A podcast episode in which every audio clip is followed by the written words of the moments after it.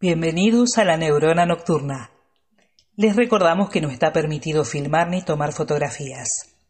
Les solicitamos asimismo apagar las notificaciones de sus teléfonos celulares. La función está por comenzar. Que la disfruten. Muchas gracias. Out there, there's a world outside of Yonkers. Way out there beyond this hick Barnaby. There's a slick town, Barnaby.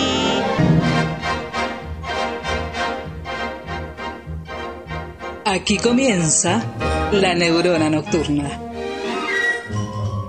Un programa de radio, un podcast, una pausa para hacer sinapsis y conectar con los placeres a través de la música y las ideas. Con ustedes, los artistas.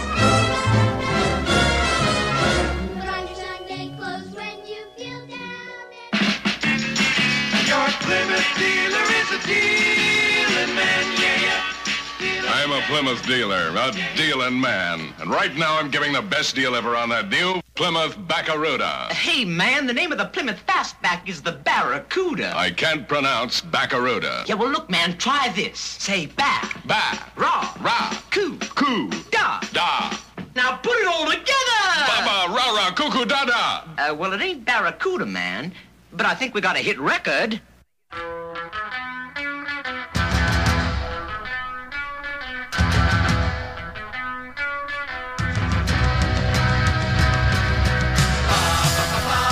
Buenas, buenas. La neurona nocturna, otra vez en el aire.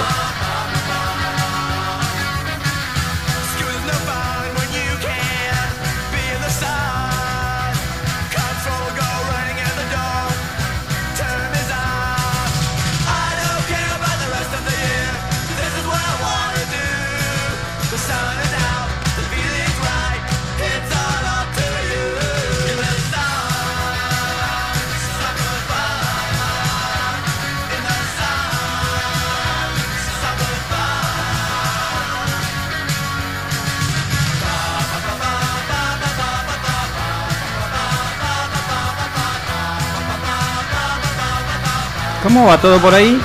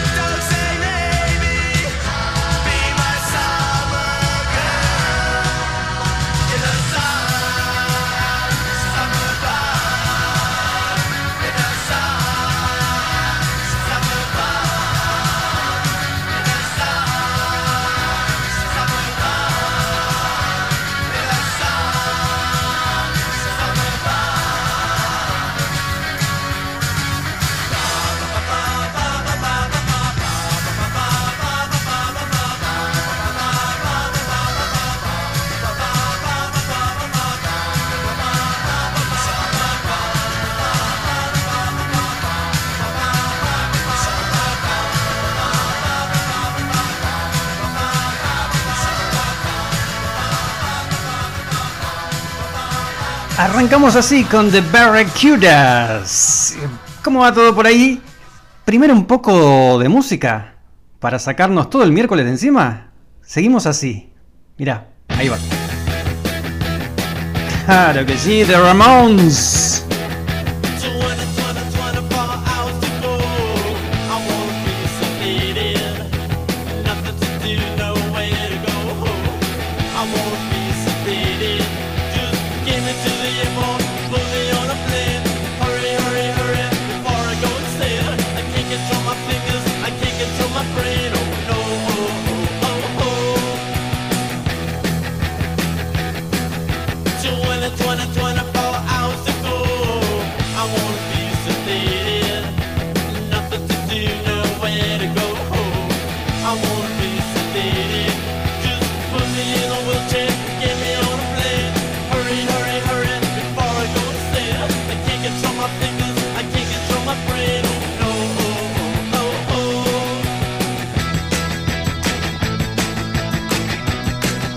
Cerremos este miércoles con música. Quédate acá, quédate en la neurona nocturna.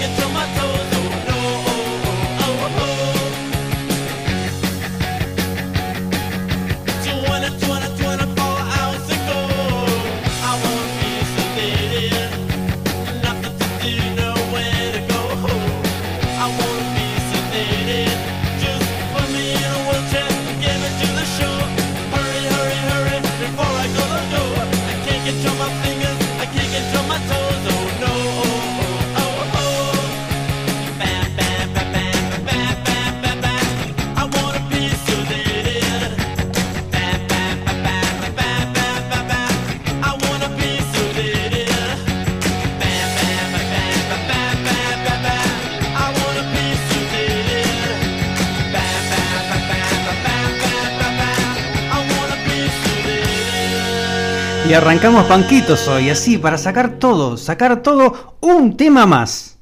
¿Qué dice?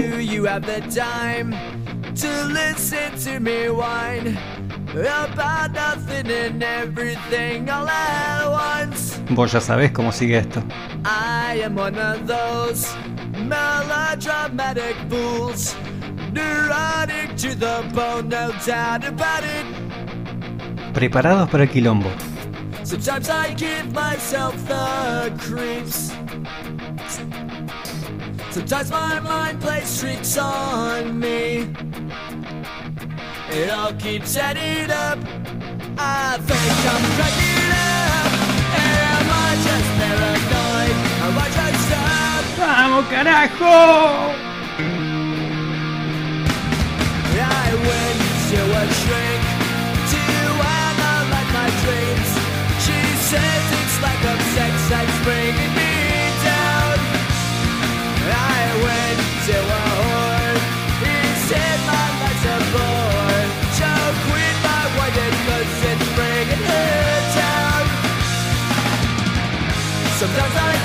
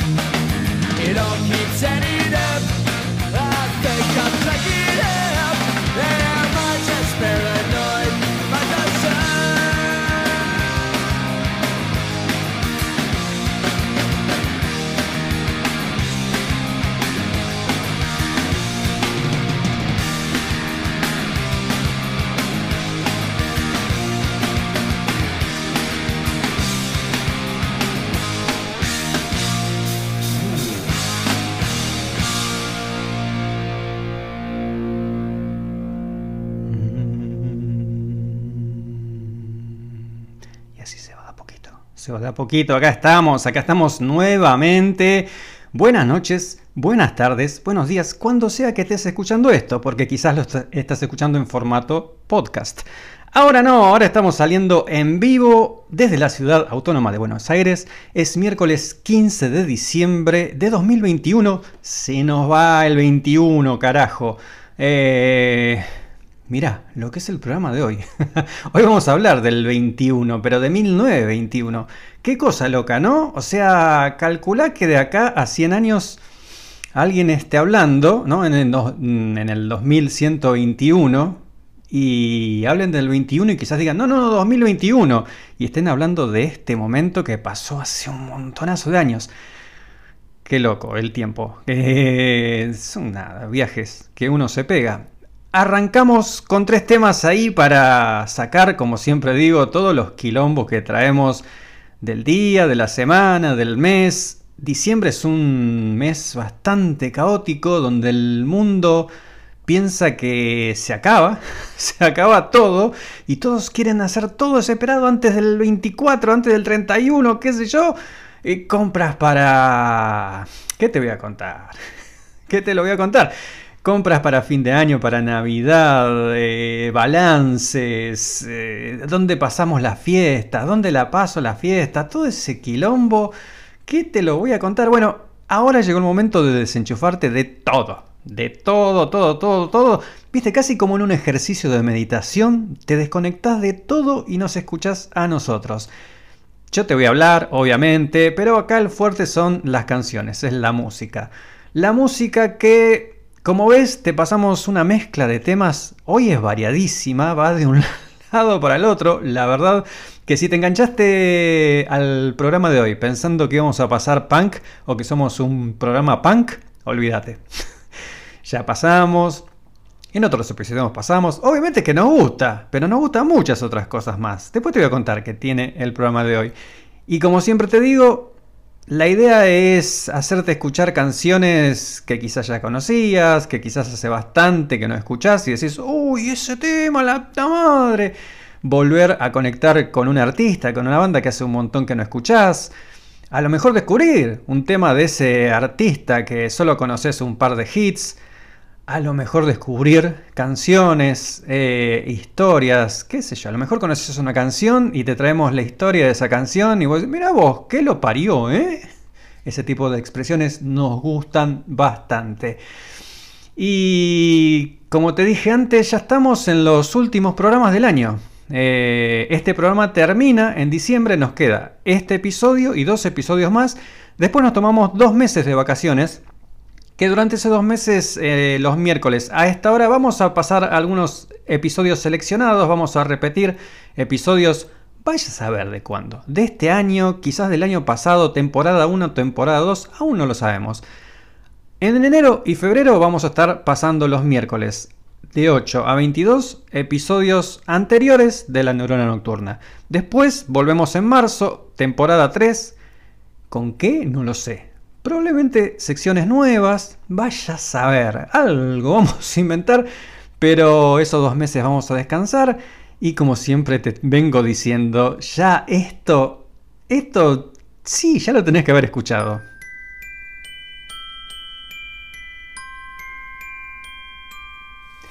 Esas campanitas seguro que las escuchaste porque ya desde noviembre que esto empieza a sonar y cuando nos acercamos cada vez más a esta parte del año, esto suena más y más.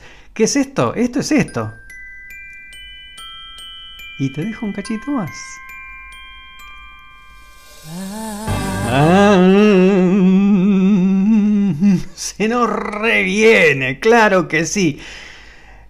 Mira, eh, la semana pasada fue el domingo creo que fue, sábado o domingo, no me acuerdo los días, son días tan completos estos que ya no me acuerdo, creo que fue sábado, sí, sábado pasado fuimos al cine con nuestra community manager, Pilar Ravarini, que por una de esas casualidades tiene el mismo apellido que yo. Eh, la casualidad es que Ravarini, ¿no? Apellido muy común, casi como un Pérez, como un García. Eh, da la casualidad, sí, que es mi hija. Y bueno, eh, ella es nuestra community manager y mm, el sábado pasado fuimos a ver Encanto, la nueva película de Disney, que la súper recomiendo. Eh, siendo fan de Pixar, obviamente que, me encanta ir a ver al cine, sobre todo ahora que se, se puede volver a ir. Eh, me gusta ver el estreno de Pixar o de Disney. Disney, como lo suelo decir acá de hace bastante tiempo, yo soy fan de Pixar y desde que se estrenó Bolt, de hecho Bolt fue la primera película de Disney bajo ya la dirección de los fundadores de Pixar, porque por aquel año eh, Pixar y Disney se fusionaron. Algunos dicen Disney compró Pixar. En realidad son esas movidas, viste, de empresas enormes que lo que hacen es, no sé, acciones, qué sé yo, ese, quilombo que ellos lo entienden, pero fue más bien una fusión. Y en parte de esa fusión, eh, los, los, fundadores de Pixar se convirtieron en cabeza del estudio de Disney también. Y desde ahí es que Disney tiene un montón de cambios. Acá hemos hablado y pasado música, por ejemplo, de La Princesa y el Sapo, que es otra de las primeras películas de Disney bajo el comando de los fundadores de Pixar.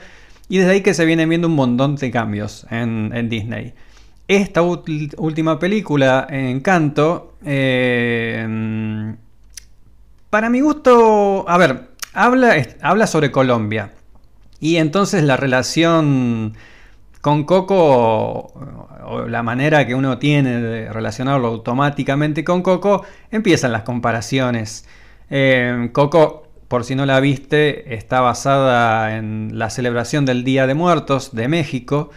Y eh, es, puro México. La película es hermosa. Si no la viste, te la recontra recomiendo. Cuando la comparo, eh, Encanto no es Coco, más allá de las obviedades, ¿no? Eh, para mí es una película un poquito abajo, por decirlo. Mm, ¿Qué sé yo? Es muy personal también. Coco tiene un tema que, que nos puede impactar a muchos de nosotros que perdimos eh, seres queridos. Mientras que Encanto trata más de Colombia, como te dije, y de una familia. Obviamente que si el guion de, Encanto se relaciona con una historia personal tuya y tu familia, y sí, te va a pegar quizás al mismo nivel de Coco, quizás más, vaya a saber. Yo te digo lo que, lo que me pasó a mí. Pero lo que muestra la película, una de las tantas cosas que muestra, es la diversidad enorme que hay en Colombia. Diversidad tanto de, tierras, de climas, de, personas también, ¿no? Eh, acá solemos hablar mucho en nuestra sección dedicada a la música del Caribe de la inmigración que hubo en esa zona, particularmente en las islas de Jamaica y de Trinidad y Tobago, de donde salieron los géneros del calipso y el mento. Tenemos nuestra sección de Caribe Sound, dedicado exclusivamente a toda esa música y todo lo que surgió a partir de ahí, pero obviamente que esos esclavos que llegaron a esas islas también llegaron a, Colombia, Venezuela. Entonces eso es lo que muestra también la película, ¿no? O sea, la diversidad de culturas que hay. En, Colombia hubo una inmigración muy fuerte española. Eh, y es maravilloso ver eso. Tiene unos colores increíbles la película.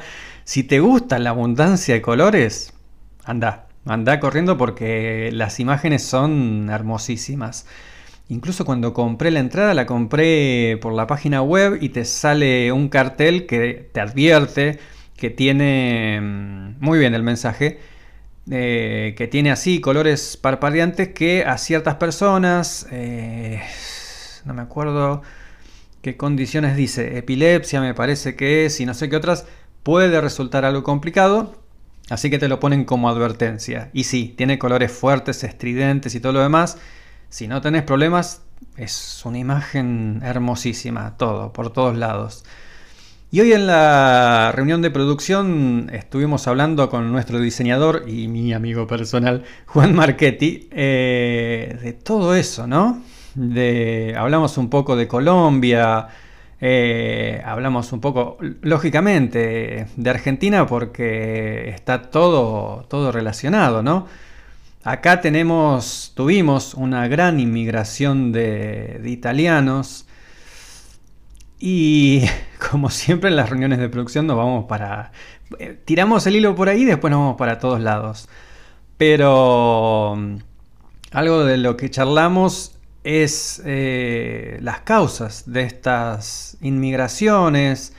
Nos pusimos a hablar de las realidades de nuestros países, porque la verdad es que tanto Colombia como Argentina, eh, los dos países, estamos pasando momentos complicados.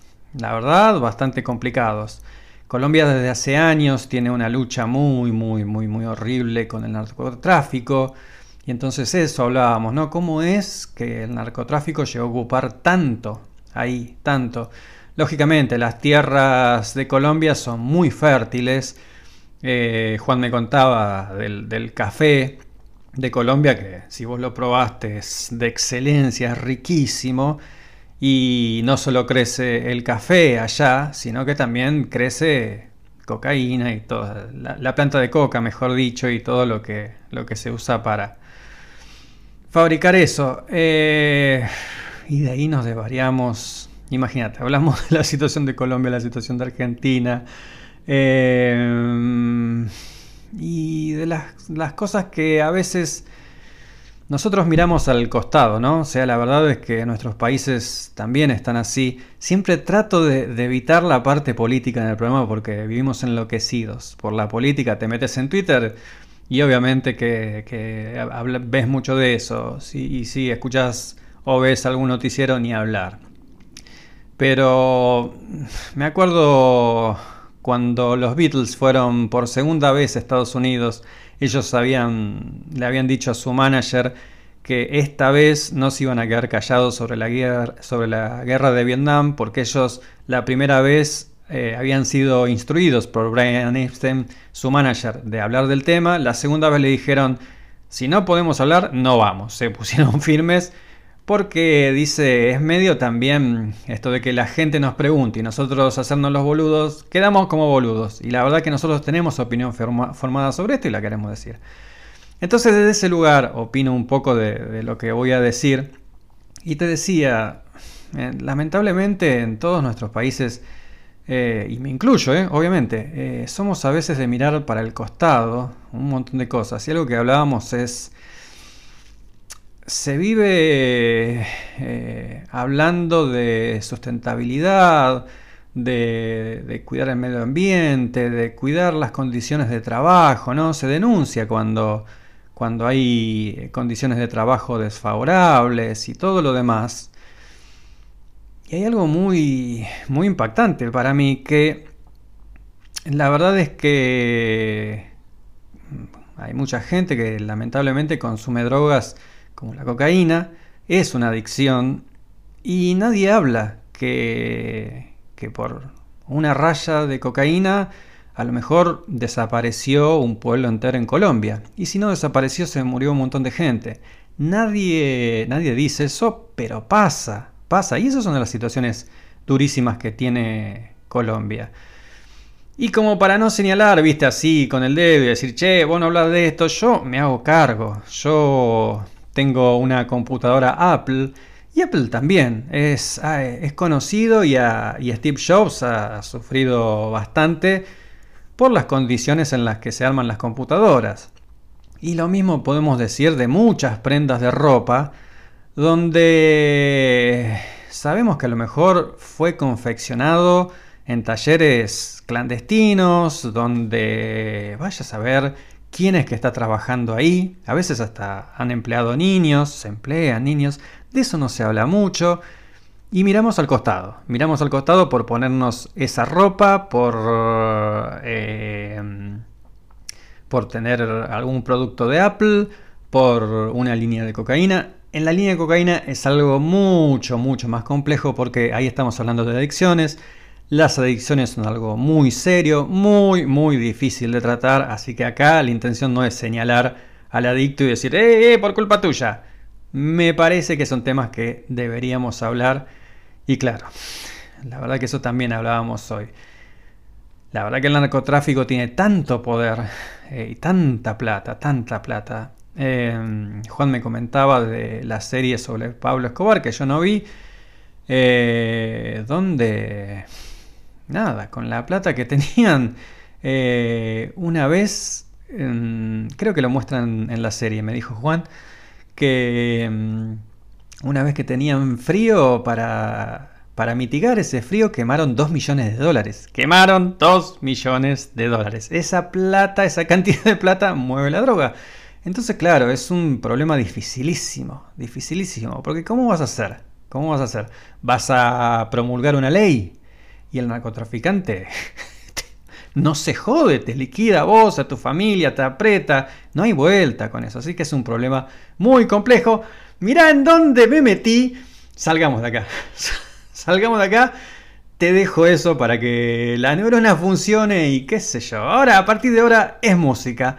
Es música y te voy a poner dos canciones, dos canciones una atrás de la otra, que son muy importantes para la primera de nuestras secciones. Pero olvídate de todo lo que dije, desenchufar las neuronas, déjalo por ahí guardado para en algún momento charlarlo, comentame por las redes, por donde sea y después lo charlamos en otro momento. Pero ahora, dos canciones que tienen que ver con nuestra primera sección, después te cuento.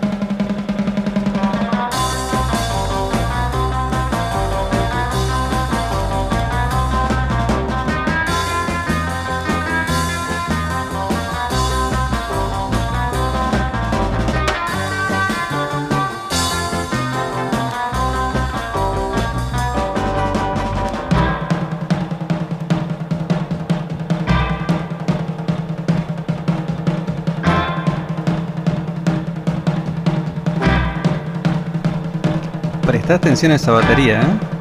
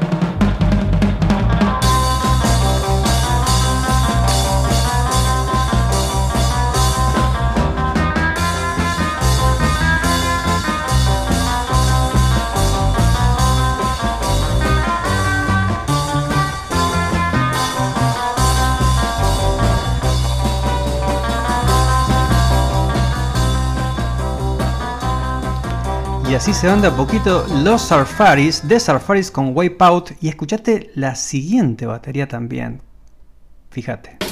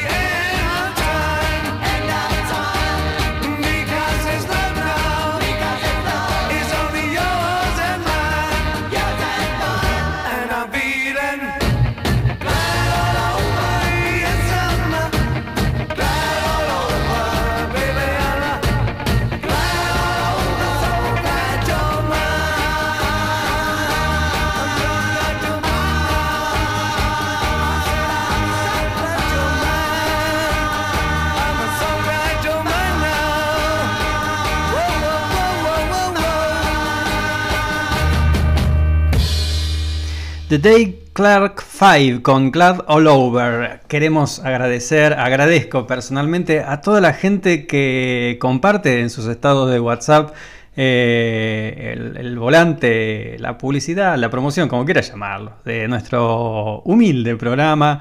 También lo veo en Twitter, ahí Nico Culebras, Fénix, que nos están retuiteando. Muchísimas, muchísimas gracias. Como siempre digo, este programa lo hacemos a pulmón, así que toda mano que nos des compartiendo, retuiteando, haciendo correr la voz.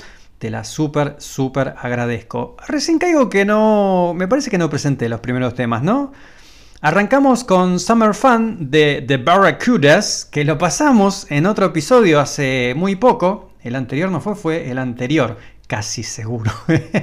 y me quedé con las ganas porque por un problema técnico justo se cortó en el medio la canción y dije, no, es un temazo, loco. Así que me lo guardé para arrancar un programa y hoy arrancamos con Summer Fun de The Barracudas. Después siguió I Wanna Be Sedated de The Ramones y después fue Basket Case de Green Day. Recién pasamos Wipeout de los Alfaris y Glad All Over de Dave Clark Five. Si si sabes mucha, mucha, mucha, mucha data, sos fanático de cierta banda y ya sabes cuál va a ser la banda que, vamos a pasar en un ratito, en un ratito nomás. Eh, ¿Qué secciones tenemos hoy? Te dije variadito, arrancamos con punk.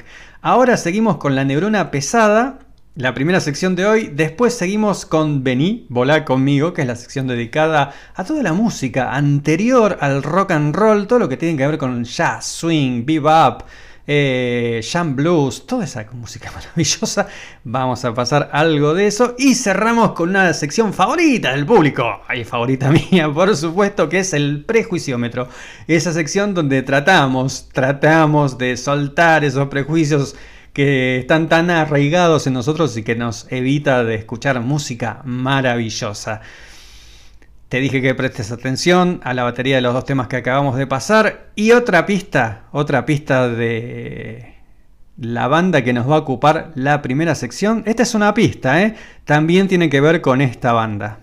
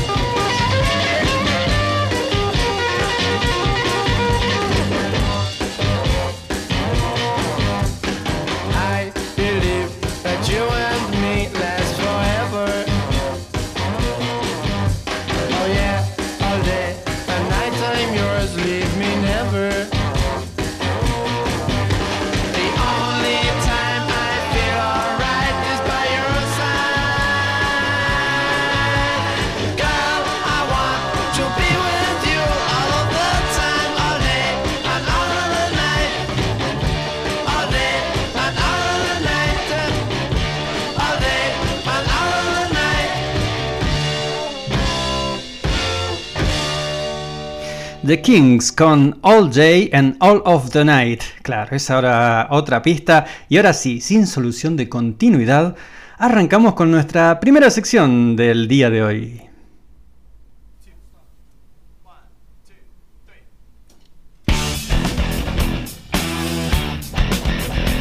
Y así arranca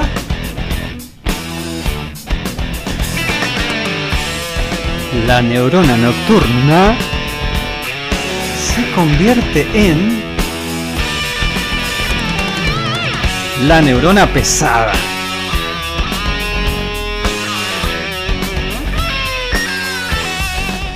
nuestro espacio dedicado al hard rock, al heavy metal, a toda esa música que como la cortina de la sección lo indica, tiene distorsión, tiene baterías grandes, fuertes, poderosas, todo eso, todo eso. Y te tiré algunas pistas. Te tiré Wipeout de los Surfaris, te tiré Glad All Over, te dije que esos dos temas les prestes atención.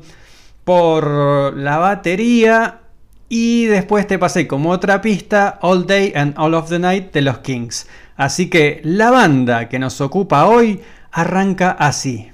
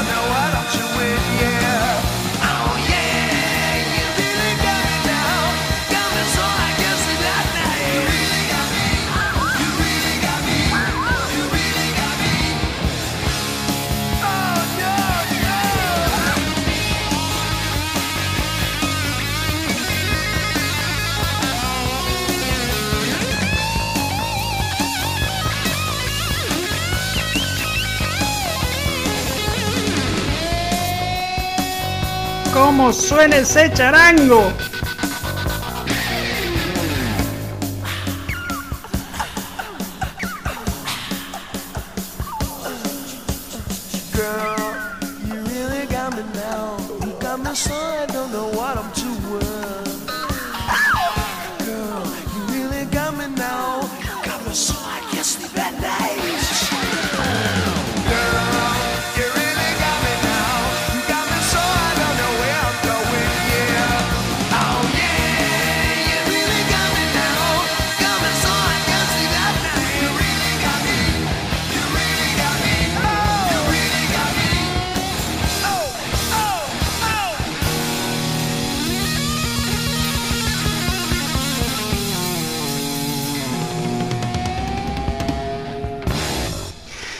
Really Got Me, el éxito de los Kings por Van Halen. Claro, sí, vamos a hablar de Van Halen, tremenda banda, por si no había reconocido esa viola maravillosa, maravillosa de Eddie Van Halen, que lo perdimos hace nada, hace nada, la verdad.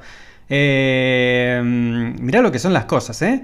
¿eh? Este tema, You Really Got Me, fue el primer hit de los Kings la banda de los hermanos Davis. Y Ray Davis una vez dijo que le gustaba más la versión de Van Halen. De, Van Halen. ¿Ves? Eso, porque claro, yo Van Halen lo conocí en la secundaria, eh, donde no tenía mucho dominio del inglés, donde no, no había alguien que te dijeran, che, es Van Halen. Entonces, viste, te quedan esas cosas, pero es Van Halen. Te decía, eh, Ray Davis eh, miembro fundador de los Kings, alguna vez dijo que le gustaba mucho más la versión de Van Halen que la versión original. Comparó, dice, la versión de Van Halen es como un jet, como un avión jet, y la nuestra es como un avión a hélice. Y después Eddie, cuando se enteró lo que había dicho Ray Davis, dijo, bueno, muchísimas gracias, la verdad, muchísimas gracias Pero no, dice, la verdad que ese avión a hélice es lo más de lo más. Eh, no tiene ni comparación, nos gusta más la versión de los Kings. Así que se tiraron flores. Y como te decía, este tema fue el primer hit de los Kings y a la vez fue el primer single de, de Van Halen. Eh, muy loco también cómo, cómo fueron naciendo. A mí me, me, llama la atención de las fechas de nacimiento, no tanto por las fechas en sí, pero de cada uno de los miembros. Van Halen está formada, la banda fue formada por dos hermanos, Alex y Eddie Van Halen. Alex fue el primero en nacer el 8 de mayo de 1953. Después nació el bajista Michael Anthony el 20 de junio de 1954. Después nació David Lee Roth, el cantante, el 10 de octubre de 1954. Y eso me, me, maravilla, es como que van cayendo las fichas. Imagínate que van naciendo esos bebés y nadie tiene la menor idea de lo que va a ser la vida, ni cómo se van a conectar. Y después, el 26 de enero de 1957, nace Eddie Van Halen. Y ahí sí, ahí teníamos ya a los cuatro Van Halen original sobre la Tierra. Eh, una maravilla. Eh, ¿Sabes qué? Esto que, que, hablaba antes, ¿no? Que te hablé al principio de las corrientes migratorias y demás. Los padres de los Van Halen en realidad venían de Holanda. Eh, era una familia bastante clase media, clase media baja, que el padre era saxofonista y clarinetista, y para poder emigrar, para poder ir a Estados Unidos, donde querían forjarse un nuevo destino, con la mujer eh, ya habían nacido, ¿no? Eh, los dos miembros de Van Halen. Alex y Eddie ya habían nacido, nacieron en Holanda. Y te decía, lo que el padre hizo fue vender, o mejor dicho, canjear sus servicios como músico en un barco para pagar los pasajes. O sea, como no tenía plata, se, costearon así el pasaje, a cambio del trabajo del padre. Y algo que, siempre decía Eddie Van Halen es que ellos llegaron a Estados Unidos con 50 dólares, un piano y no sabían hablar el idioma. Y dice, si eso no es el sueño americano, el sueño americano, ¿dónde está? Eh, es una locura por después cómo se conectan las cosas. Pero fíjate, los Van Halen también emigraron. Emigraron de Holanda por un, buscando un destino mejor y llegaron a Estados Unidos. Eh, no voy a hablar mucho, voy a tratar de no hablar mucho, pero te pongo otro tema de Van Halen. Este es de su disco Woman and Children First. Escucha este temazo que es clásico Van Halen. Everybody wants some. Van Halen.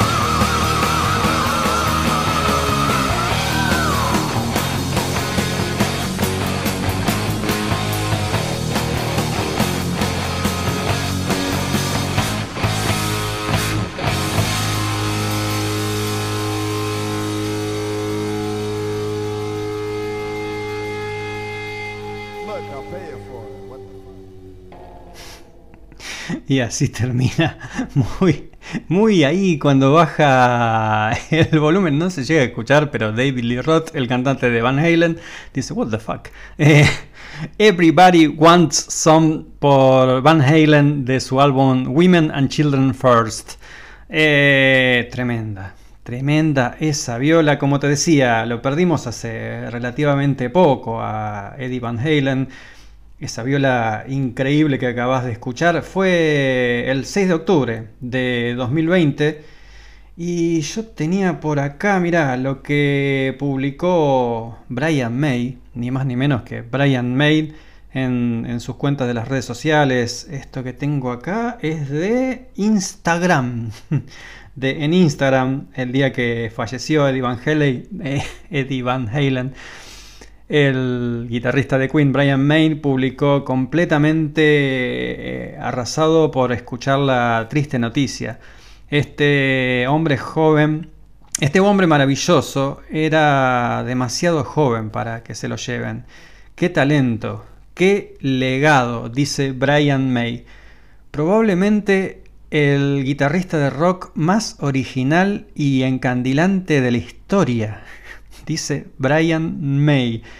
Eh, pienso, sigue y dice, pienso en él como un muchacho, un prodigio inocente, siempre lleno de diversión, de alegría, siempre modesto. Y esos dedos eh, absolutamente mágicos que abrieron la puerta a una nueva manera de tocar. Atesoro los momentos que compartimos, eh, su fallecimiento deja un agujero enorme en mi corazón. Palabras de Brian May, ni más ni menos. Y sí, porque la verdad que cuando uno habla de, revoluciones musicales y especialmente revolución en la guitarra, siempre se suele hablar con justicia, ¿no? De Jimi Hendrix y cómo cambió la guitarra para todo lo que vino después. Y Eddie Van Halen fue lo mismo.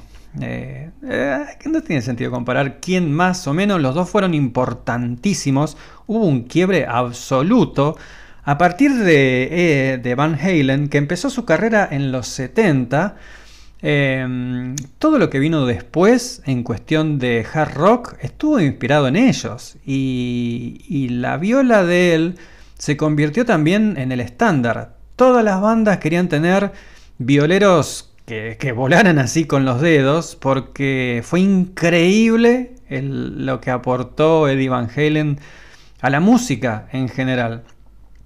Y antes te dije, te dije como pistas Wipeout de los Surfaris y Glad All Over de, de, de Clark 5, porque mm, los dos niños Van Halen, Alex y Eddie, eh, fueron eh, bastante alentados a, a seguir una carrera en la música, a tal punto que el padre ya te dije que era músico, a la madre también le encantaba la música y a los 6 años los mandaron a lecciones de piano clásico. Eh, claro, que después llegó el rock and roll y los Beatles obviamente tuvieron su impacto en ellos, Pero particularmente lo que les llamó la atención fue la batería de Glad All Over de Dave Clark 5. Y ahí Eddie, el muy pequeño Eddie, dejó el piano o ya no le dio tanta bola y empezó a tratar de aprender batería. Se compró una batería y Alex empezó a, a, tratar de, de aprender guitarra por su cuenta. Claro, Alex después fue el baterista, Eddie ya sabemos, fue el guitarrista, pero empezaron al revés. Eh, la cosa es que Eddie, Eddie Van Halen, Van Halen, nuevamente, eh, laburaba de diarero, repartiendo diarios, viste, como muchos chicos estadounidenses, para poder pagar su batería. Y mientras Eddie repartía diarios, Alex empezó a agarrar la batería. En un momento, Eddie llega y lo escucha a su hermano, Alex, tocando Wipeout de los Safaris, haciendo exactamente lo mismo, le voló el bocho y dijo, no, no, para, cambiemos, cambiemos. Claramente la batería es para vos, yo voy a empezar con la guitarra. Lo que se comenta es que Eddie andaba siempre pero siempre con la guitarra, ¿eh? O sea, eh, no solo que se pasaba incontables horas en su cuarto practicando, sino cuando estaba también en la casa caminando, el pibito con la guitarra colgada, ¿viste? Así fue que adiestró esos dedos maravillosos. En el primer disco de Van Halen hay, hay un pequeño track instrumental de un minuto que se llama Eruption, erupción, que para muchos fue una cosa cuando lo escuchás, ahora no porque ya estamos acostumbrados a todo eso, pero imagínate para la gente que lo escuchó por primera vez, dijo, ¿qué, es eso? ¿Eso sale de una guitarra y de un solo pibe? ¿Cómo puede ser? Y claro, vos acá, escuchás distorsión y todo eso, que a veces dices, nah, pero eso ayuda, qué sé yo. Te voy a pasar dos temas. El primero es... Eh, Nada, el primero es instrumental, lo vas a escuchar y enganchadito ahí nomás otro tema, los dos de Van Halen por supuesto, pero mirá lo que hacía, la magia que hacía Eddie Van Halen con una guitarra española.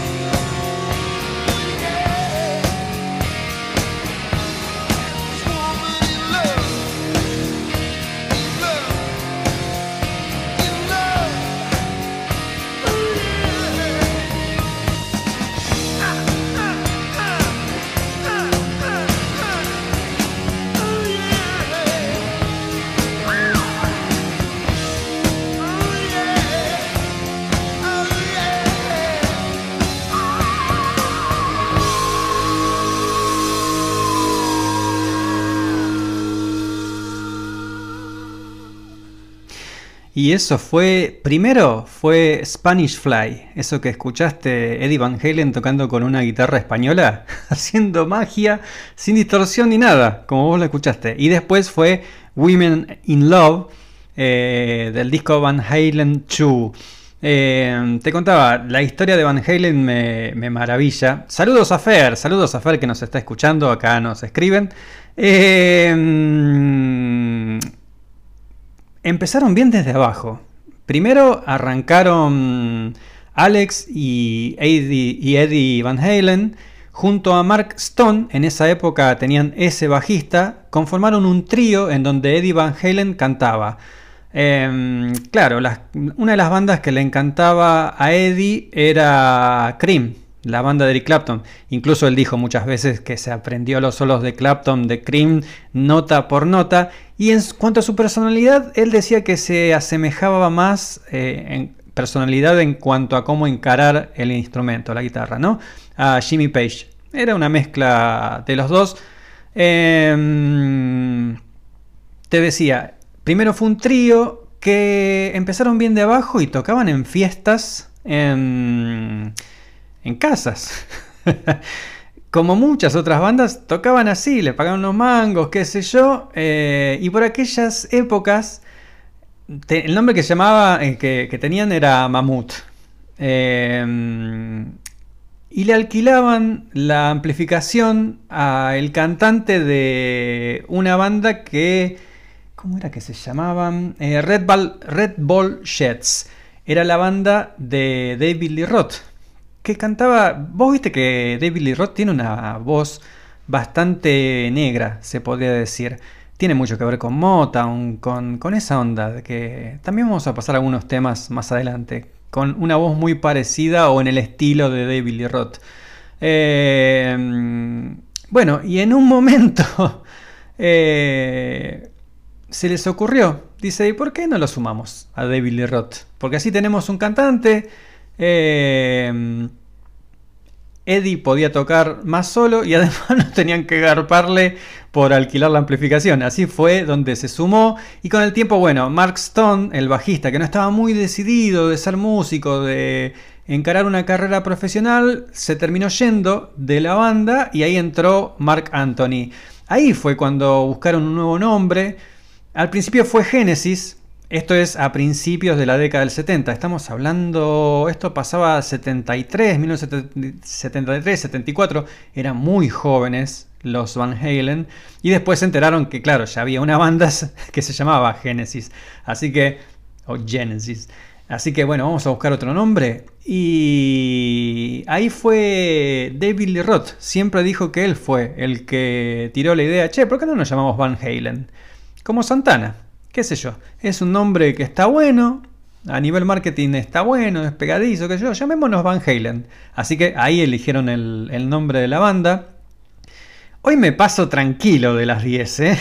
Tranquilo, voy a tratar de meterle patas, voy a tener que sacar algún tema, obviamente. Pero mira, lo que te quería contar de estas cosas que se cruzan, en algún momento antes del primer disco, eh, esta formación, ya la formación original de Van Halen, se cruzó con Gene Simmons.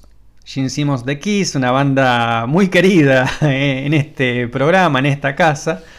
Eh, los vio en un boliche al tercer tema, al tercer tema se fue al backstage para hablar con ellos. Quería hablar con ellos y cuando bajaron del escenario hablaron y les dijo, yo yo los quiero representar. Yo los quiero representar. Es terrible lo que hacen ustedes. Está buenísimo. Los quiero representar.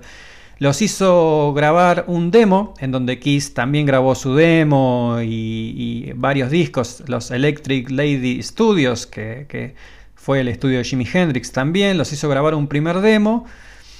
Y quería ser su manager. Pero cuando Gene Simmons le propuso eh, eso al manager de Kiss, Bill Aucoin, y a Paul Stanley, su coequiper de toda la vida, los dos dijeron, no, no, me parece que Van Halen, no, qué sé yo. En realidad después Paul Stanley declaró que no era que a Van Halen no le veía potencial como banda, sino que no quería que Gene Simmons se distrajera con otras cosas y que le restara tiempo a Kiss. Pero así fue como Gene Simmons dijo, bueno, los tengo que dejar pasar. Habían firmado un contrato y rompió el contrato y dijo, bueno, están libres, sigan buscando por donde sea. Y lo que me llama la atención es que viste que antes te dije que los hermanos Van Halen llegaron a Estados Unidos eh, con un piano, con los padres obviamente, y con 50 dólares y no sabían hablar el, idioma. Y Gene Simmons tiene una historia igual. Eh, llegó a Estados Unidos cuando él tenía 7-8 años. Lo trajo la madre, que es, era, murió ya la madre de Gene Simmons el año pasado creo también. Eh, fue sobreviviente de los campos de concentración nazi. Eh, llegó a Estados Unidos sin un mango eh, y sin hablar el idioma, Gene Simmons. Otro sueño americano que se cruzó, miren cómo se cruzó con, Van Halen. Siempre hubieron rumores. por ejemplo, se rumoreaba de, de, que cuando se iba, de cuando se fue Ace Frehley, el guitarrista original de Kiss, eh, Eddie Van Halen como que iba a formar parte de Kiss, porque la verdad es que la relación entre ellos siempre fue bastante tirante. Entre Eddie y el bajista Michael Anthony, entre, sobre todo entre Eddie y David Lee Roth, siempre fue una combinación explosiva hasta que reventó. Eh, sobre esto no hay más que rumores. Alguna vez Paul Stanley dijo que no se acordaba de eso, de si alguna vez lo hablaron. Pero lo que sí dijo es que durante la grabación del álbum de Kiss, Creatures of the Night, Eddie había estado en el estudio, le había encantado la canción. Y Eddie le estaba diciendo que le encantaba, estaba muy copado con los teclados. Y Paul Stanley no entendía, dice, pero este pibe es una maravilla la guitarra. ¿Qué carajos hace con los teclados? Hace esto, Paul.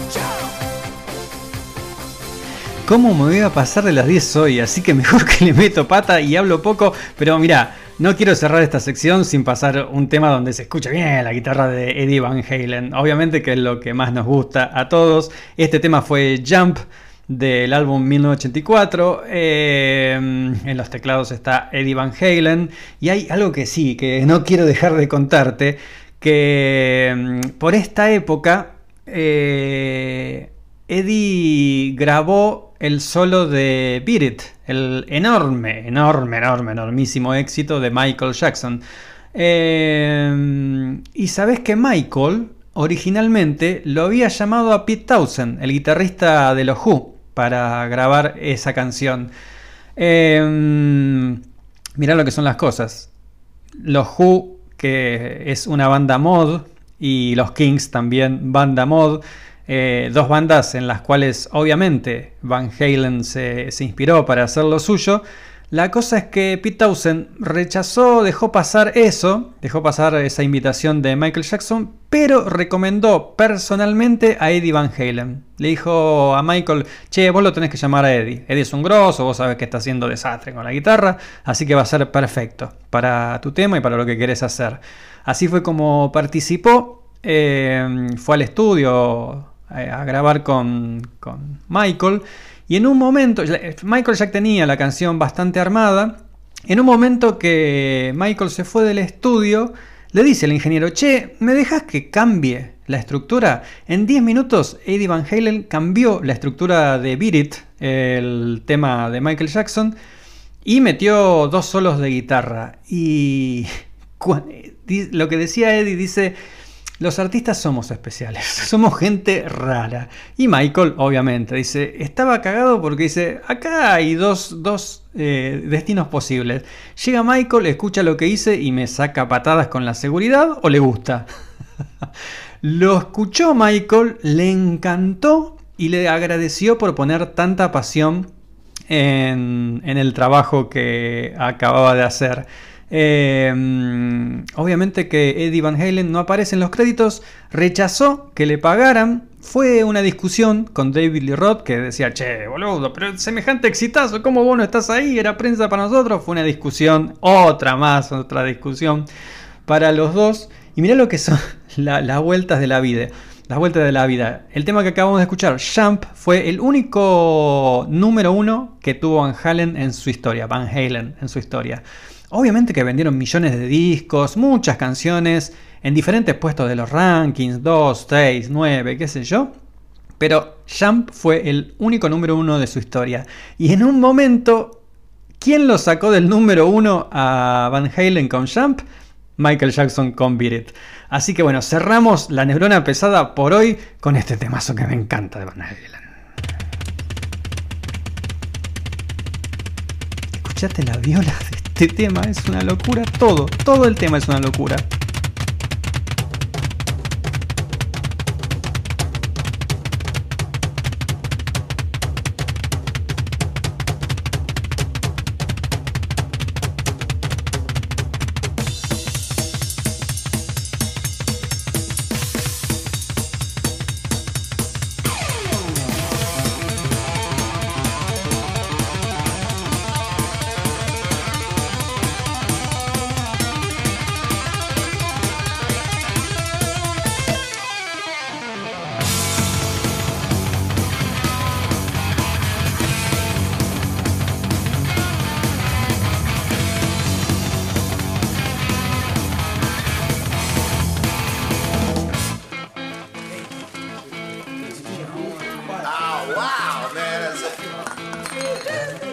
Wait a second, man. What do you think the teacher's gonna look like this year?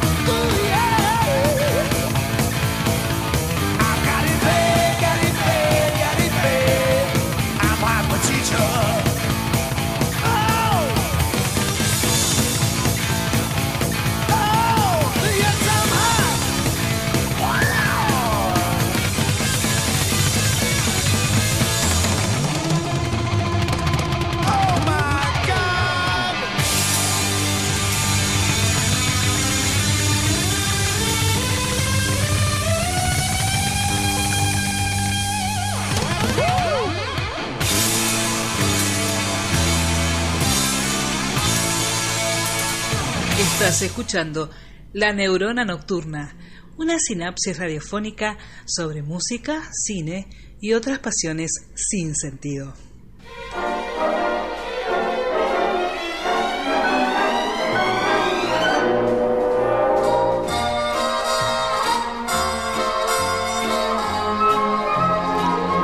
Vení, vola conmigo.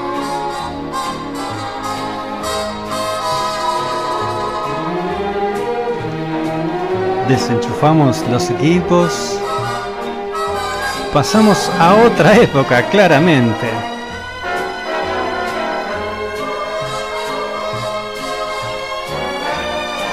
En la neurona nocturna tenemos espacio también para el swing, el jazz y toda esa música maravillosa, anterior al rock and roll. Y te dije, no hay mucho tiempo, la verdad que, mirá la hora que, pero es impresionante, yo porque sé todo lo que tengo. Así que arranco ya con este tema, después te explico por qué, pero este tema lo tenés que recontra conocer. Es instrumental. Esa trompeta, eh, corneta mejor dicho. Claro que sí.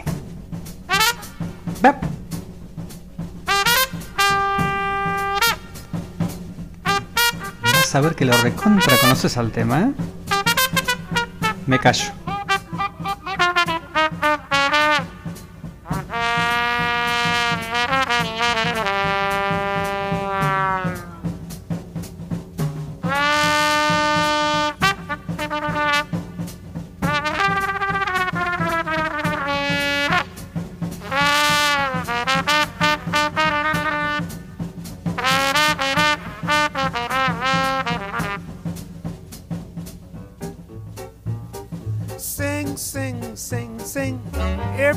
and start to sing.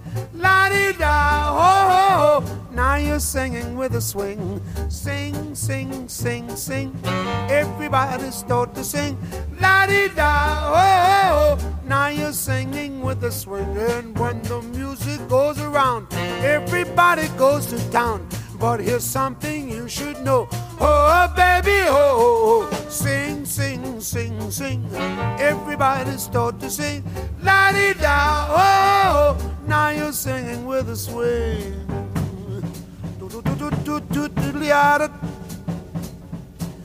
Ah, ba da doodly ah dood bad dood bad. Doodle da da da da doodle da ba dood da da da. Ya ba dood. Illi ba di de bang kang ba zo. Ai ai ai ai boy ba ba tui board be body hold it. Illi ah dood dood body boy ba la la la la la la la la la. And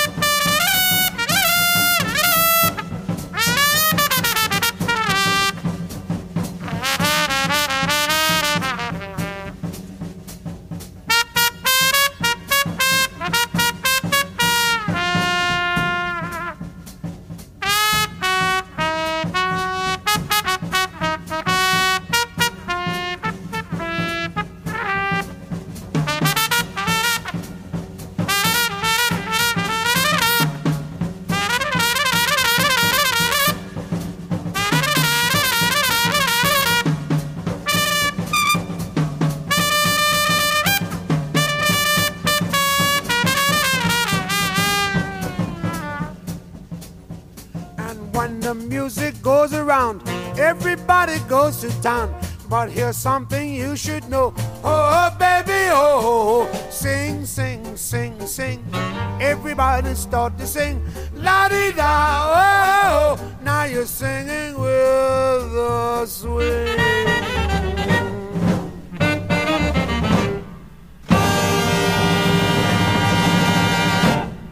Y el que tocaba esa corneta increíble, con una personalidad única y que también es la primera voz del tema, antes dije que era instrumental, no, arranque instrumental, eh, es nada más y nada menos que Luis Prima, un descendiente de Thanos, como te podrás imaginar, no sé si se nota ahora, ya te, ya te voy a contar más, y lo vas a escuchar más y te vas a dar cuenta que es recontra descendiente de Thanos.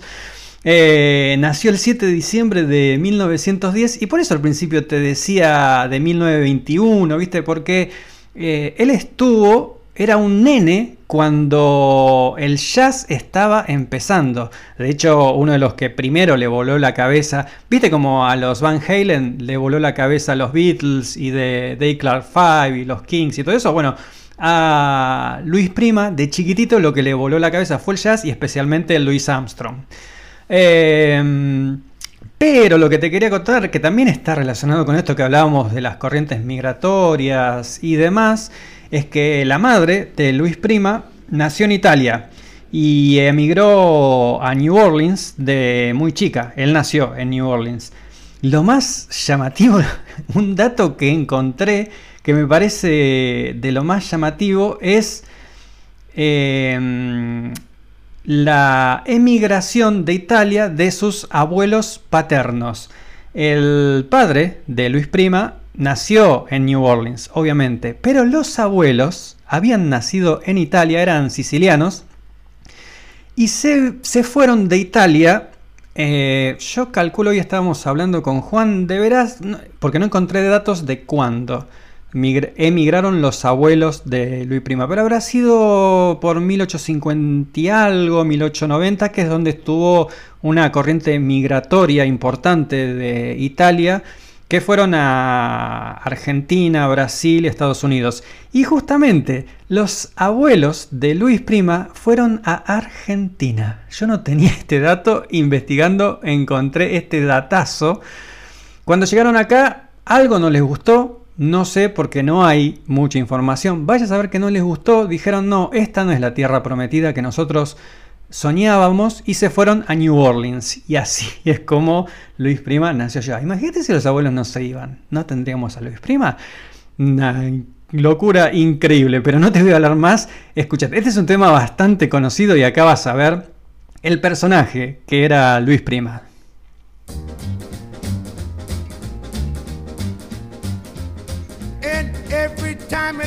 It rains, it rains, and it's from heaven. Shooby dooby. Don't you know each cloud contains Spanish from heaven? Shooby dooby. You'll find your fortune falling all over town. Be sure that your umbrella is up, up, up, up, up, upside down and trading for a package of sunshine and ravioli. Macaroni. If you want the things you love, you must have a pizza, holy baby. And when you hear thunder, don't run under a tree. There'll be pennies from heaven for you and me. Now come over here, boy, Sam. And every time it rains, it rains. And don't you know it's crocodile? Every time it rains, it rains. And don't you know it's crocodile? You find your fortune falling all over town, all over town, all over town. Be sure that your umbrella Perhaps I don't really pop. Perhaps I do the hills right. a hungli. Zumbalu the zumbalut. Oh, Bartley boys, oi.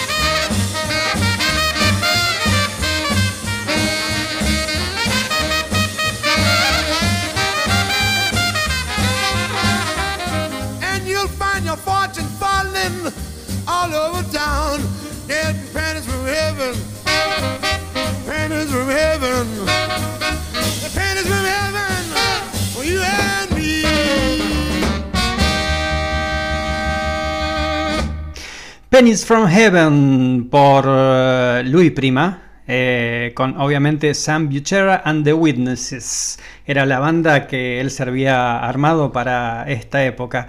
Em, Sabes que a la madre, Angelina, la que se había venido de Italia, em, le gustaba mucho la música, le gustaba mucho la música, así que se aseguró que Luis tuviera educación musical y lo mandó a aprender violín de muy chico. Tenía otros hermanos, eh, una hermana y un hermano, y no, sé si me estoy olvidando alguno, la verdad que en eso no me acuerdo. Pero lo importante es que León, eh, el hermano, León Prima, el hermano de Luis Prima, empezó a tocar corneta. Igual que Eddie Van Halen con Alex Van Halen, con los, los hermanos. Eh, cuando a Louis le empezó a interesar el jazz, justo se dio la casualidad de que el hermano se fue por un verano a Texas y dejó la corneta ahí en casa. Así que empezó a practicar con la corneta del hermano y así fue como se volcó a ese instrumento que lo acompañó durante toda su vida.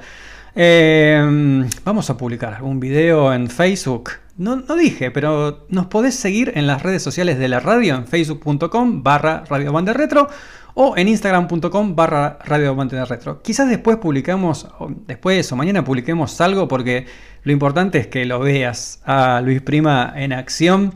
Eh, esta, esta gracia que se escucha en la voz era también todo un showman increíble, tenía un carisma tremendo. Y una de las formaciones más importantes de su banda estaba por, eh, conformada por Kelly Smith, una chica de 20 años que después se convirtió en, su esposa. Eh, Luis Prima en realidad tuvo cinco esposas, eh, se divorció siempre por la misma razón, infidelidades.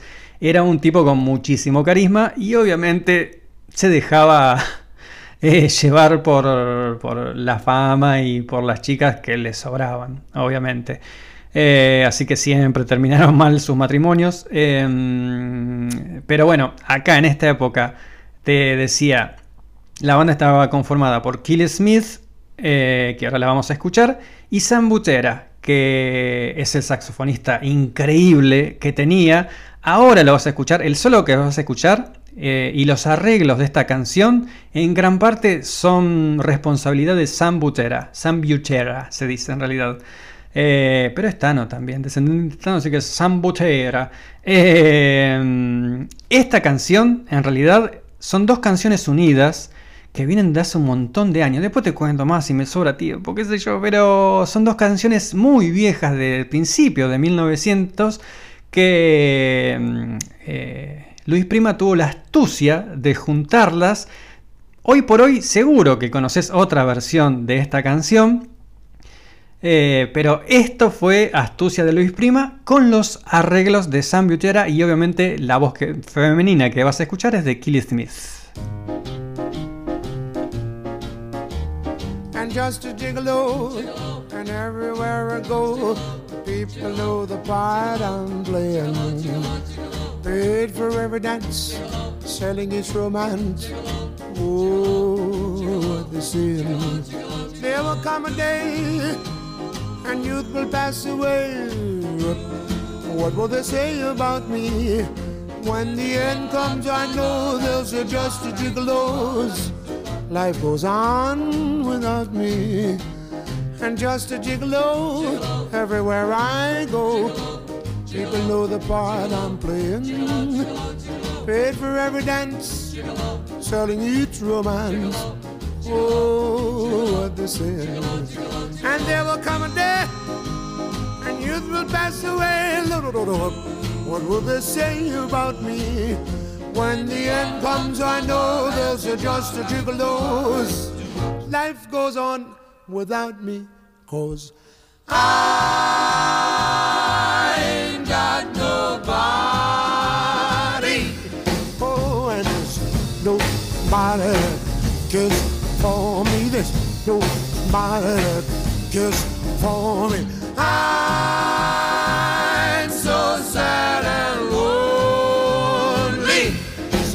lonely, sad and lonely. Want some sweet mama?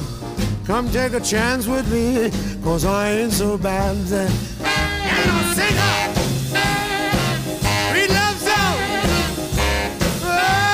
the time. She will only be, only be. Blibop.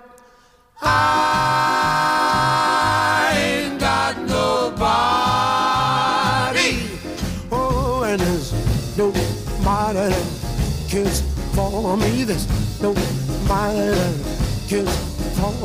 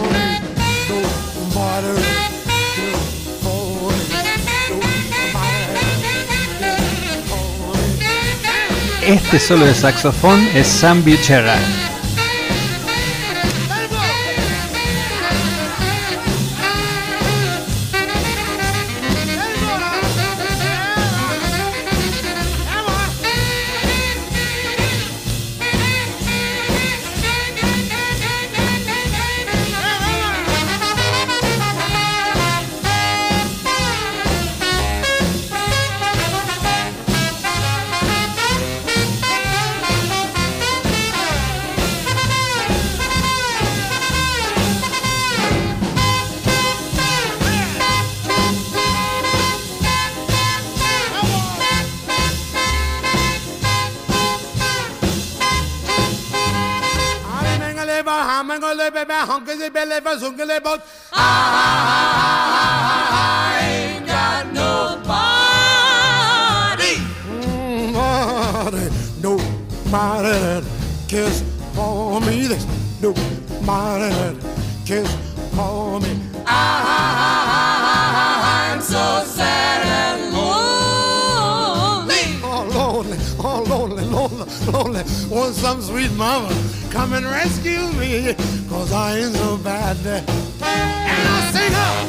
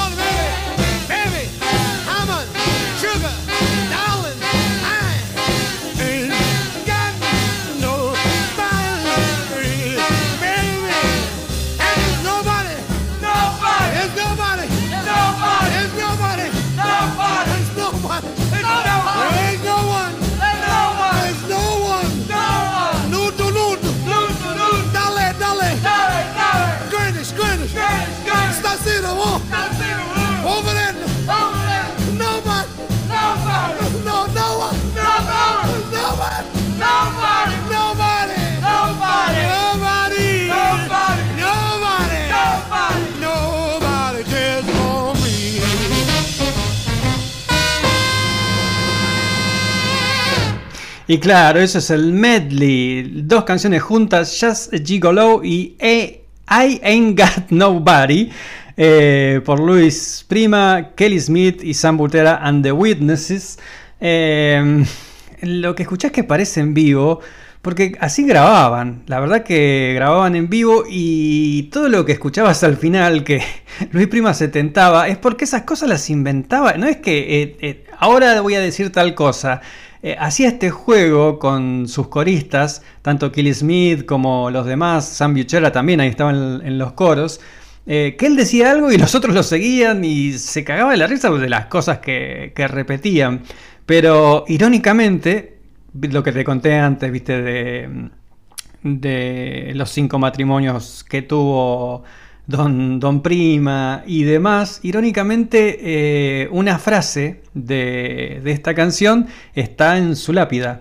Eh, dice, eh, viste que la canción dice, When the end comes, I know they'll say a gigolo, que significa, eso está en la lápida de Luis Prima, y dice, cuando llegue el final, yo sé, van a decir, fue solo un gigolo.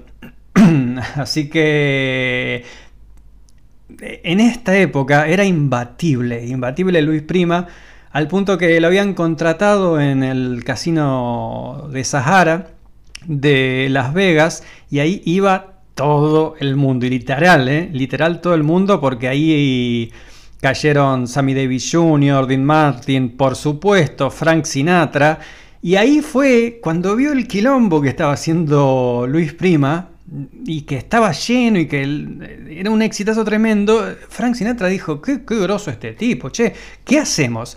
Y ahí fue cuando Frank Sinatra craneó lo que después se convirtió en The Rat Pack, ese espectáculo que hacía Frank Sinatra con Dean Martin, eh, Sammy Davis Jr. y Bishop.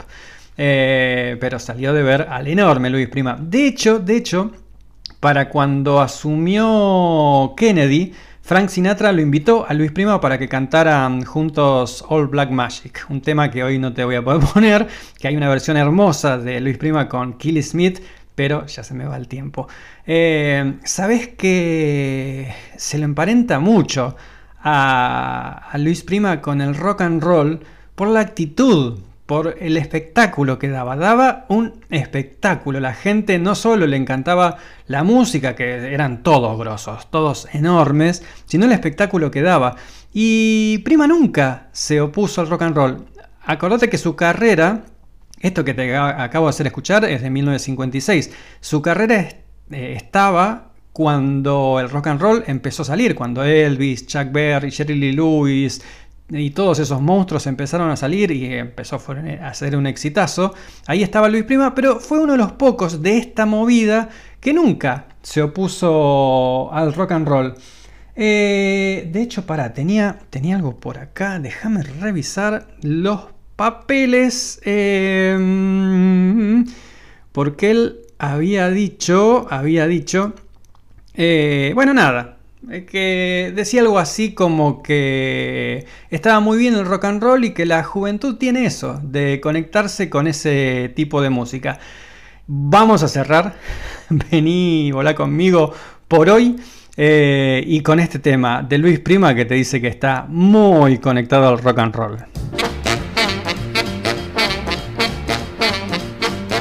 Baby, baby, it looks like it's gonna hail.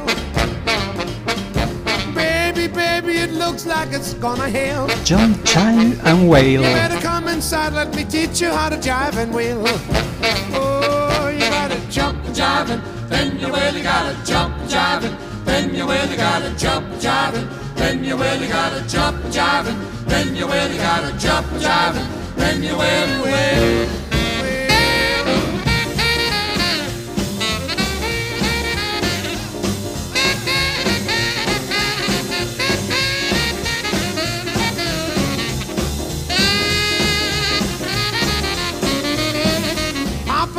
Icebox looking for a can of ale. Papa's in the icebox looking for a can of ale. Mama's in the backyard learning how to jive and wheel. Oh, you gotta jump jiving, then you really gotta jump jiving, then you really gotta jump jiving, then you really gotta jump jiving, then you really gotta jump jiving, then you will, will.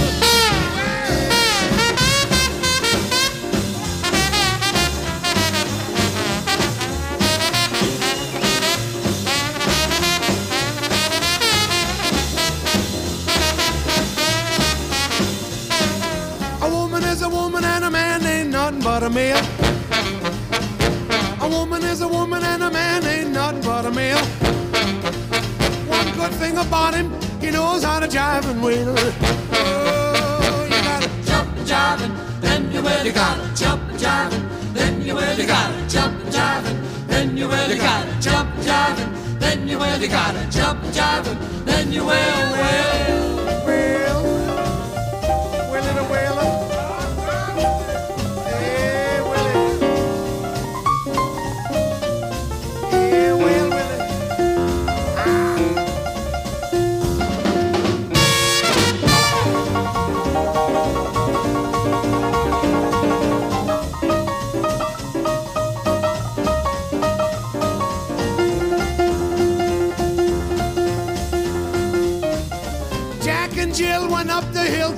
Pail.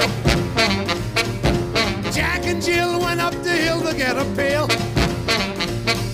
Jill stayed up, she wanted to learn how to jive and wheel. Oh, you gotta jump jiving, then you really gotta jump jiving, then you will, you gotta jump jiving, then you really gotta jump jiving, then you really gotta jump jiving, then you will.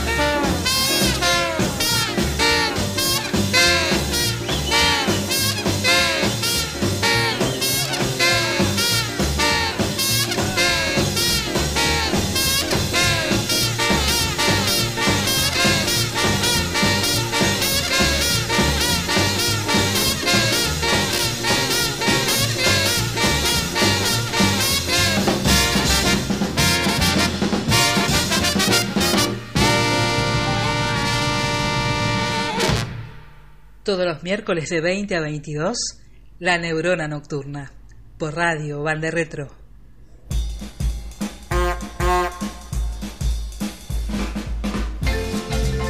Y esta música indica que llegó. ¡Claro que sí, señoras y señores! El prejuiciómetro.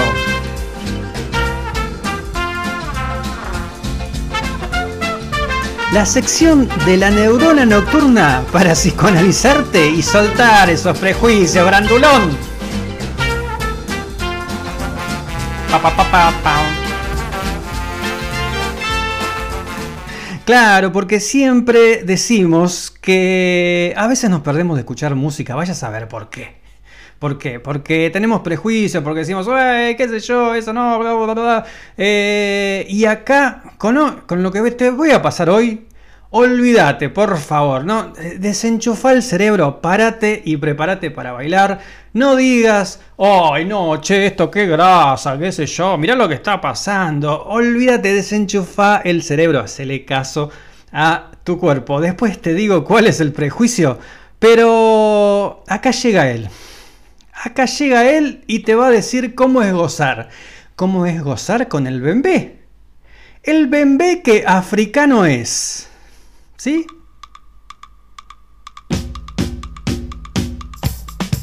Mueva. Viene la guitarra.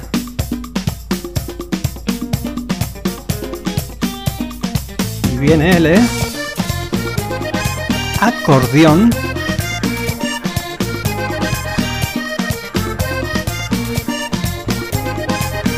llega, don Carlos.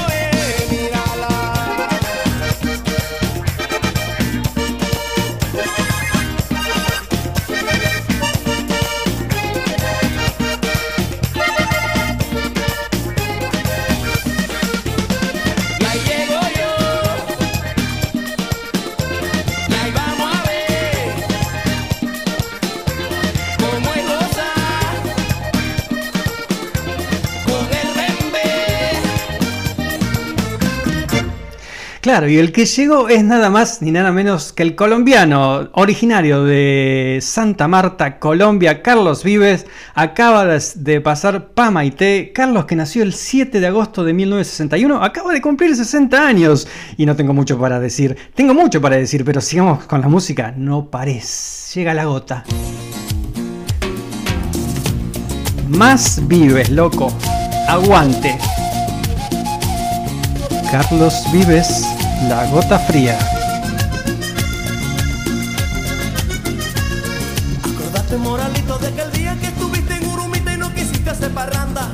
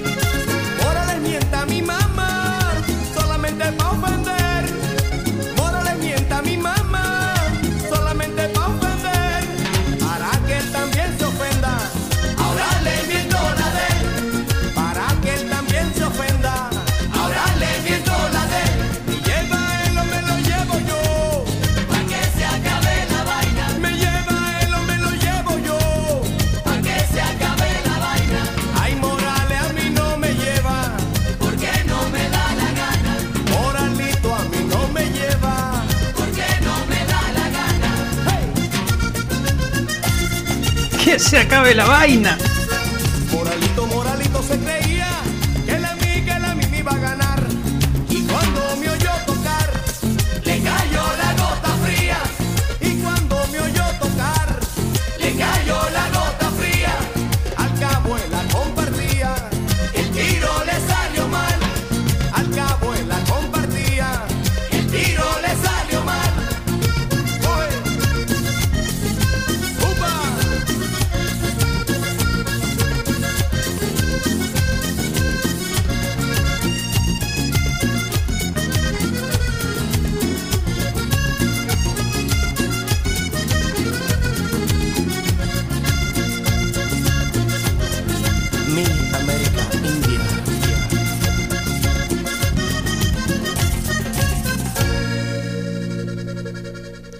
Y eso fue La Gota Fría de Carlos Vives, enorme, enorme Vives, la verdad que enorme.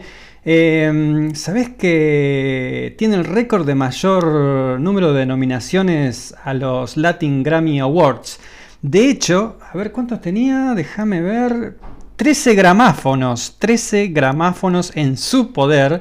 Y fue el primer colombiano galardonado con un premio Grammy de la Academia Americana de la Grabación. Tiene dos Grammys, dos Grammys anglos, como mejor artista latinos, obviamente, pero dos Grammys de allá, ¿eh? Allá, así de grosso es este pibe. Eh, nos llegaron varios prejuicios para el prejuiciómetro de hoy. Elegimos este que es de Carlos Mamie, alguien que nos escribió por Facebook.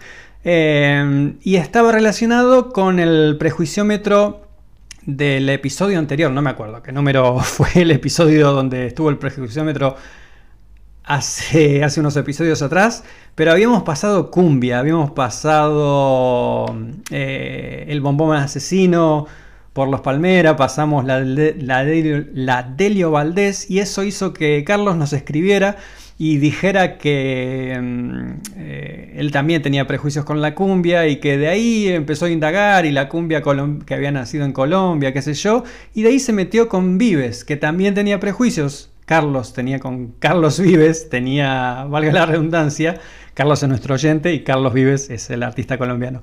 Pero tenía el prejuicio hasta que lo empezó a escuchar y dijo, che, hay cosas que están buenísimas.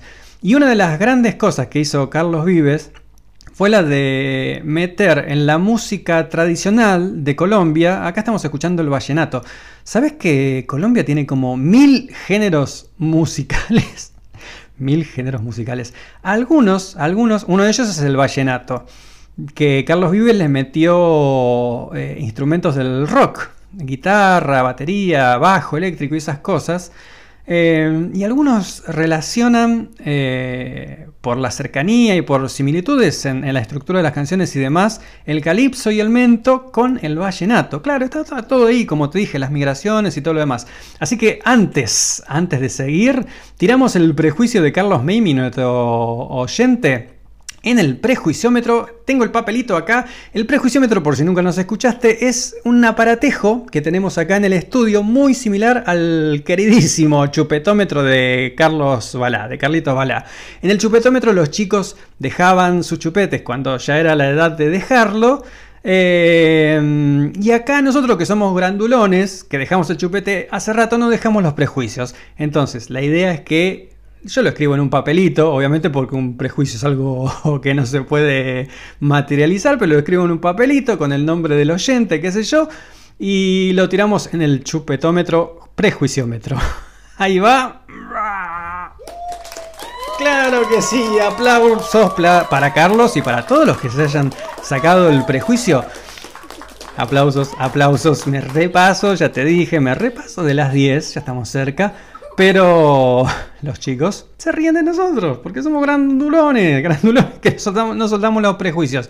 El tema que viene, viste que yo siempre te he dicho en otros episodios que para mí hay tres temas perfectos en la historia de la humanidad.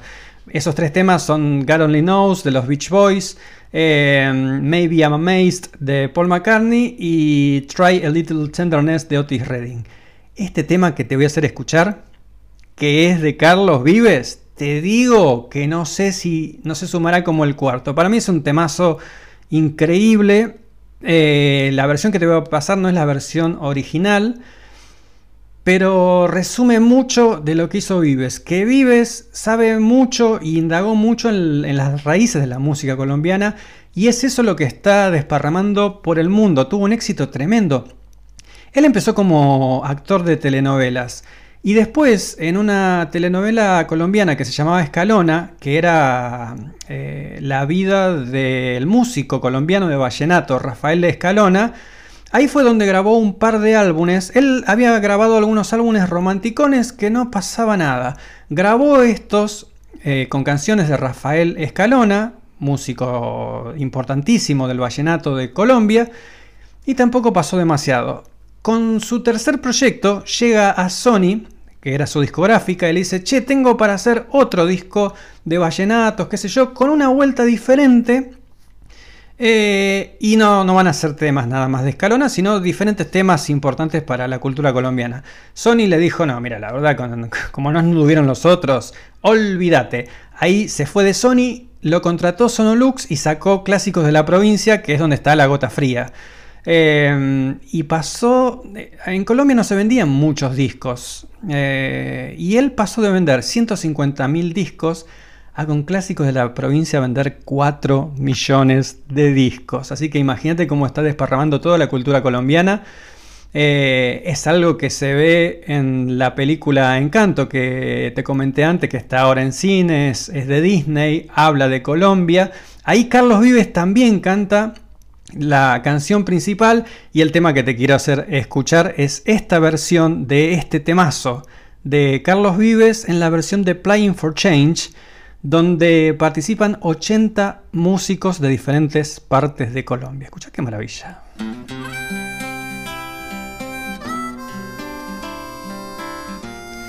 La tierra del olvido.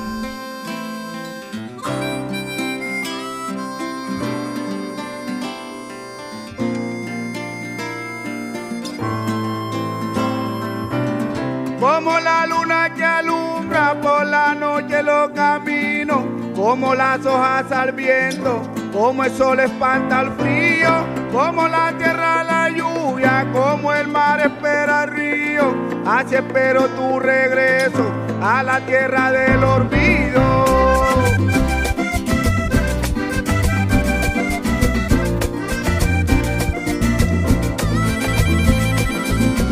Como naufragan mis miedos, si navego en tu mirada, como alerta mi sentido, con tu voz enamorada, con tu sonrisa de niña, como me mueves el alma, como me quitas el sueño, como me robas la calma.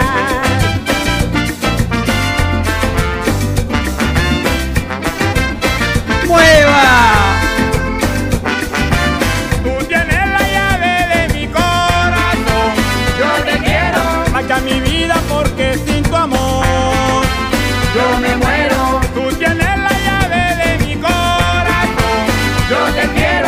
Marcha mi vida porque sin tu amor yo me muero. Chopacho. Broncona. Y ahora el que viene es Don Carlos Vives, el que canta, ¿eh? Como la luna que alumbra por la noche los caminos, como las hojas al viento, como el sol espanta el frío, como la tierra la lluvia, como el mar espera el río. Así espero tu regreso a la tierra del olvido.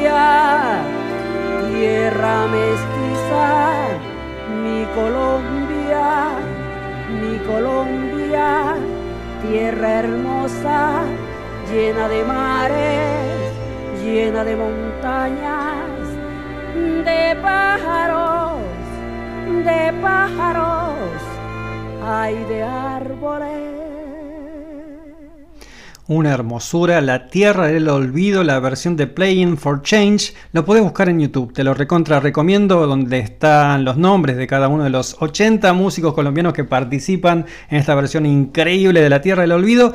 Y La Tierra del Olvido, como te, podrás imaginar, habla un poco de las emigraciones que por uno u otro motivo pasan en muchos países. Pasan en mucho... Hoy hablamos bastante de las migraciones, inmigraciones, emigraciones todo eso y a veces eh, la lejanía hace que, te olvides de tu tierra natal eh, y eso es lo que trata de, recuperar un poco Carlos Vives eh, con este homenaje a su Colombia natal. Cerramos el prejuiciómetro por este año, última vez que hacemos el prejuiciómetro por este año, vuelve el año que viene por supuesto y el miércoles que viene hay nuevo episodio de la neurona nocturna. El espíritu del prejuiciómetro es más que nada abrir la cabeza para disfrutar de música que quizás nos estamos perdiendo por quilombos internos y propios, que son quizás para psicólogo, psicóloga, lo que quieras. Eh, más que eso, más que por la calidad de la música en sí. Eh, y también, también, no tiene por qué gustarnos toda la música, todos los artistas y todos los géneros. Pero pienso que como mínimo tenemos que tener el bocho abierto para, aunque sea reconocer por qué determinado género, banda, artista es popular. Ese es el espíritu del prejuiciómetro. Ya me pasé de las 10. Quiero cerrar el programa con esta canción, que es también un poco el resumen de la variedad de, nacionalidades que tuvimos hoy, de gente que emigró de un lado para el otro. Eh, hoy te pasé Van Halen, el cantante David Lee Roth, uno de sus primeros ídolos fue Al Johnson. Al Johnson fue un trovador de principios del 1900 que popularizó el jazz. El legado es medio complicado porque el género que hacía él tiene que ver mucho con el musical, con el jazz también, pero se pintaba, era un blanco que se pintaba de negro y era un, espectáculo bastante racista. Eh, los negros lo han reivindicado, qué sé yo, por difundir su música, pero igual es un legado bastante complejo para, para, Estados Unidos, por todo lo que representa. Pero bueno, te estaba diciendo, David Lee Roth, uno de los primeros ídolos fue Al Johnson. Y Just a Gigolo, la canción que escuchamos antes, eh, por Luis Prima y San Buchera y Killy Smith, es una adaptación que fue realizada por Irving César de un tango austríaco llamado Schoner Gigolo Armer Gigolo, cuya música, para agregar profusión idiomática y seguir sumando cosas, había sido compuesto por el italiano Loreno Casucci. Así que así cerramos el programa de hoy un muchacho de descendencia judía cantando un medley compuesto por un afroamericano y un tango austríaco compuesto por un italiano. Claro que sí.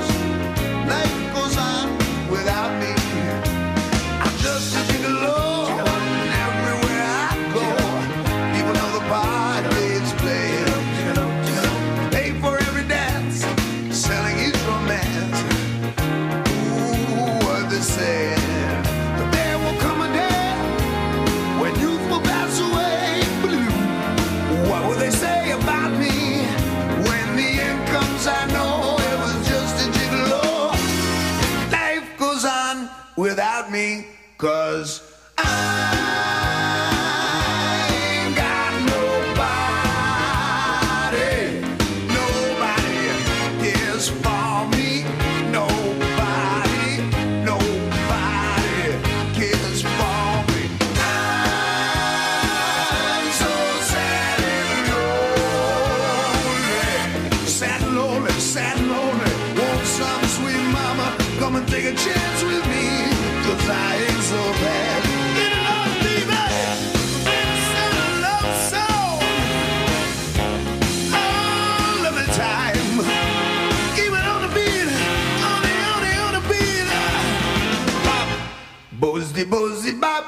Tribab